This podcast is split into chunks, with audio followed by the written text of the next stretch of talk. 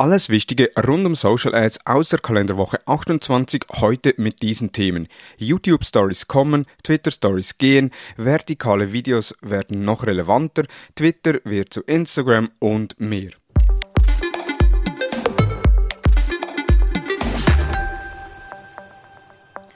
Hallo und herzlich willkommen zu Digital Marketing Upgrade, präsentiert von der Hutter Consult. Mein Name ist Thomas Besmer.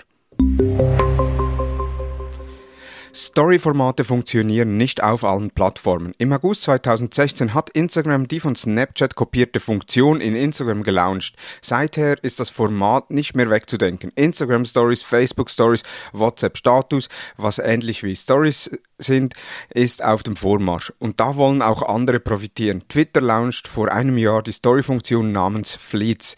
Doch diese wird nun wieder eingestellt, nachdem Twitter mitgeteilt hatte, dass sie mit der Nutzung unzufrieden sind und Stories wohl nicht auf allen Plattformen funktionieren. Und fast zeitgleich mit der Ankündigung, dass Fleets, also Stories-Formate von Twitter, eingestellt wird, kündigt YouTube an, ihre Story-Funktion namens Shorts nun weltweit auszurollen. YouTube gibt an, dass die Shorts auf YouTube ganze 6,5 Milliarden Views täglich generiert haben. Mit der Einführung von Shorts geht auch der Kampf zwischen YouTube und TikTok erst richtig los. Dabei ist nun spannend zu sehen, ob TikTok-Creator sich auf YouTube ein zweites Standbein aufbauen bezüglich Bezüglich Monetarisierungsmöglichkeiten hat YouTube momentan die Nase vorn führt Instagram im Newsfeed Vollbildvideos ein. Der Twitter-Account InstaLeaks veröffentlichte ein Video, in dem zu sehen ist, dass beim Scrollen durch den Feed sich das Video aus dem Feed im Vollbildmodus öffnet. Es handelt sich da zwar um einen sehr frühen Test. Spannend wird dies allemal, vor allem da sich Instagram als Videoplattform weiterentwickelt und bereits jetzt Reels und Instagram TV Videos im Feed dargestellt werden. Zudem würde dies bedeuten, dass horizontal gefilmte Videos immer mehr verschwinden verschwinden, denn Instagram TV und Reels sind bereits vertikal, TikTok ist vertikal, YouTube Shorts ist vertikal und das 16 zu 9 Format wird immer seltener. Weiter wird es wohl bedeuten, dass Fotos auf Instagram immer weniger Sichtbarkeit erhalten. Es ist davon auszugehen, dass wenn ein Video im Vollbildmodus abgespielt wird, weitere Videos im Vollbildmodus vorgeschlagen werden. Das heißt, wer auf Instagram erfolgreich sein will, nicht an selbst erstellte Videos und Reels vorbeikommt und dabei die schönen und stilvollen Fotos, Videos weichen werden.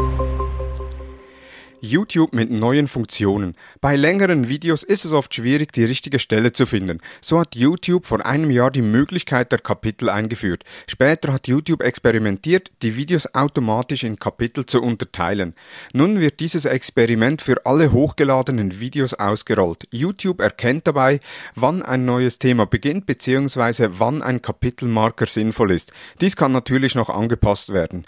Die Unterteilung der Videos in Kapitel bringt auch im SEO-Bereich natürlich einen Vorteil, denn bei korrekt betitelten Abschnitten kann Google bei passenden Suchanfragen direkt die entsprechende Stelle anzeigen. Zudem gibt es das Creator Studio nun auch im Dark Mode und Shorts. Die Story-Funktion von YouTube bekommt Insights. Twitter arbeitet an neuer Timeline. Bisher ist die Timeline von Twitter mit großzügigen weißen Flächen rund um die Tweets dahergekommen. Nun gibt es erste Printscreens von möglichen neuen Timeline-Layout, das sich sehr stark an Instagram anlehnt. Während sich die Facebook-Tochter laut den Aussagen des Head of Instagram, Adam Mosseri, von einer Foto- zu einer Video-App entwickelt, könnte Twitter mehr Wert auf die Präsentation von Fotocontent legen. Ob das Layout überhaupt mal ausgerollt wird, ist aktuell noch unklar unklar. Spannend ist die Entwicklung von Twitter trotzdem, denn Twitter kämpft seit Jahren um Nutzer und möchte die eher technische Darstellung und somit die Barriere für potenzielle Nutzer möglichst gering halten bzw. machen. Wie ehrlich bist du mit deiner Advertising Performance? Bisher war bei Facebook die Standardattribution bei iTag View und 28 Tage Klick. Mit der Einführung der App Tracking Transparency, kurz ATT, bei Apple hat Facebook die Attribution auf 7 Tage Klick reduziert. Im Gespräch mit Daniel Stark, Consultant Digital Advertising bei der Hutter Consult, sagte er im Podcast, dass er die Reportings jeweils auf die Attribution 1 Tag Klick ausweist und auch so die Kampagnen optimiert. Denn dies sei die ehrlichste Attribution, aber natürlich auch die härteste in Bezug auf die schönen Zahlen gegenüber Kunden und Stakeholdern. In der Digital Marketing Upgrade Episode 50 gibt Daniel viele Tipps rund ums Performance Marketing auf Facebook und Instagram.